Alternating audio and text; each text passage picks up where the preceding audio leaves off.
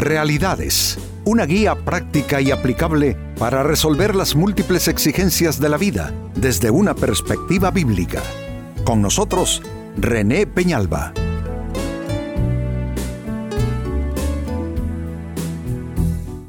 Amigos de Realidades, sean todos bienvenidos. Para esta ocasión nuestro tema, estar convencido, no es tener la razón.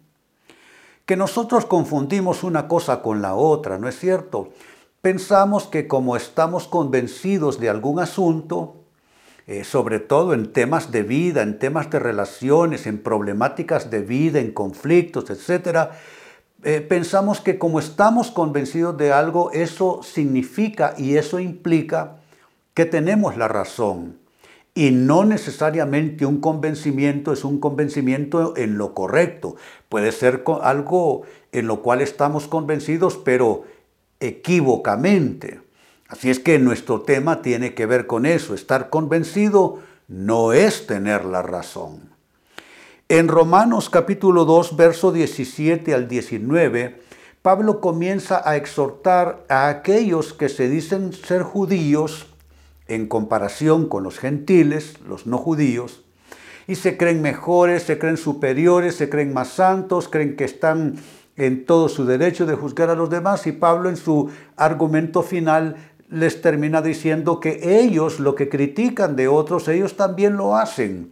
Así es que atención a esta escritura, Romanos 17, eh, capítulo 2, verso 17 al 19.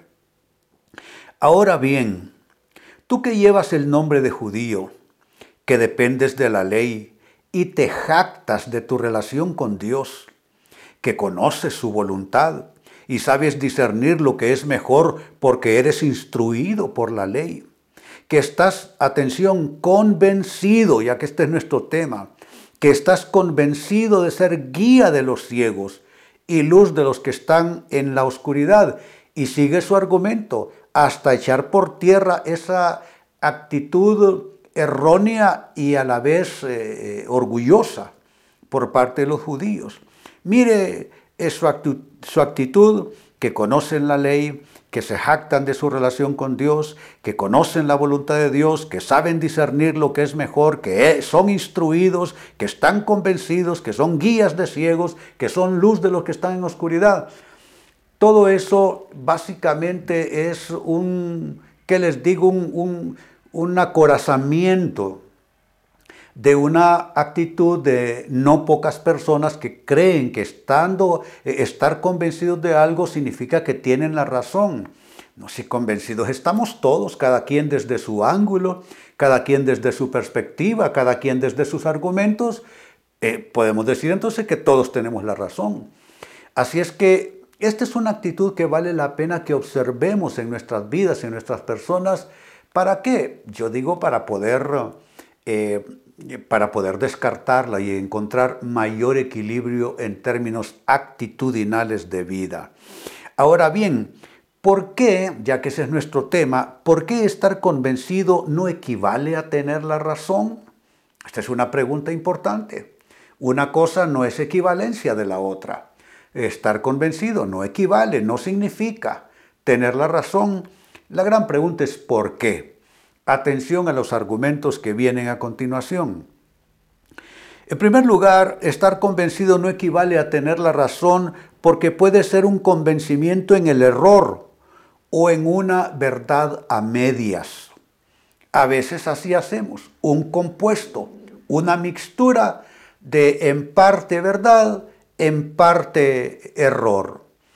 Y nos autoconvencemos de esto porque caemos en este error por falta de conocimiento de causa suficiente, eh, por falta de conocimiento suficiente de las personas. Eh, observamos a las personas con el lente del prejuicio y nos atrevemos a decir yo conozco a esta persona, siendo la verdad todo lo opuesto, no lo conocemos, eh, no conocemos de manera suficiente a todas las personas. Entonces puede ser un convencimiento basado en algo totalmente erróneo o un convencimiento basado en esa mezcla, en ese compuesto de parte verdad, parte equivocación. Eh, Yo les invito, amigos, a que hagamos una corta lista de aquellas personas con las que tenemos alguna clase de bronca, digámoslo así, que, no nos gustan esas personas. Eh, ¿Es ese criterio emitido, esa actitud adoptada basada en un conocimiento real? ¿O está basado esto solo en eh, asuntos superficiales? Digo superficiales porque el único que conoce el corazón es Dios. El que conoce los verdaderos motivos de todas las personas es Dios. Entonces no tiene ningún sentido, amigos, eh, eh, adoptar una actitud eh, negativa en contra de algo o de alguien supuestamente convencidos, porque como dije ya, puede ser este un convencimiento en el error o en una verdad a medias. Segunda clave, ¿por qué estar convencido no equivale a tener la razón? Porque puede ser este un convencimiento que se contradice con la actuación. Yo sinceramente, ah, ¿qué les digo? Eh, voy a usar una mala palabra. Sospecho de la persona que aparentemente tiene los argumentos correctos, pero que con sus actuaciones contradice ese supuesto convencimiento. Es que lo primero, si es un convencimiento verdadero, lo primero que debe pasar, amigos, es que ese convencimiento eh, le dé forma a nuestras actuaciones, ¿no es cierto? Le dé forma a nuestras conductas.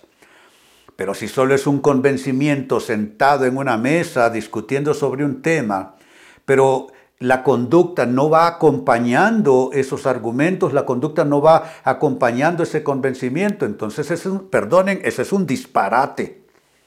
Decir una cosa por un lado, pero actuar eh, eh, en un sentido contrario por el otro. Creo que lo que verdaderamente es ah, admirable, digno de imitar, de aceptar, de seguir, es cuando una persona muestra convencimientos, pero esos convencimientos son, son parte eh, eh, muy ligada a su conducta, a sus actuaciones. Incluso puede ser que la persona no esté enteramente bien fundada en su, en su convicción, en su convencimiento. Pero si uno ve que esa persona cree tanto eso que sus actuaciones van a la par, pues eso de alguna manera merece crédito y merece respeto. Pero por supuesto vale la pena indagar en nuestras personas que nuestra conducta no contradiga nuestras supuestas convicciones y convencimientos y que no terminemos siendo dos personas distintas. Una es la que habla y otra es la que actúa. Tenemos nosotros que de alguna manera integrar toda nuestra persona eh, en una sola ruta, en una sola dirección. Así es que reitero por qué estar convencido no equivale a tener la razón, porque puede ser este solo un convencimiento que eh, se contradice con la actuación de la persona. Si ese es tu caso, hombre, casi que ni vale mucho la pena que argumentes hasta que logres eh, acortar esa distancia que hay entre tu conducta y tus opiniones y convencimientos. En tercer lugar, y sigo respondiendo a la misma interrogante, ¿por qué estar convencido no equivale a tener la razón? Esto es así porque puede ser un convencimiento usado solo como excusa para la imposición.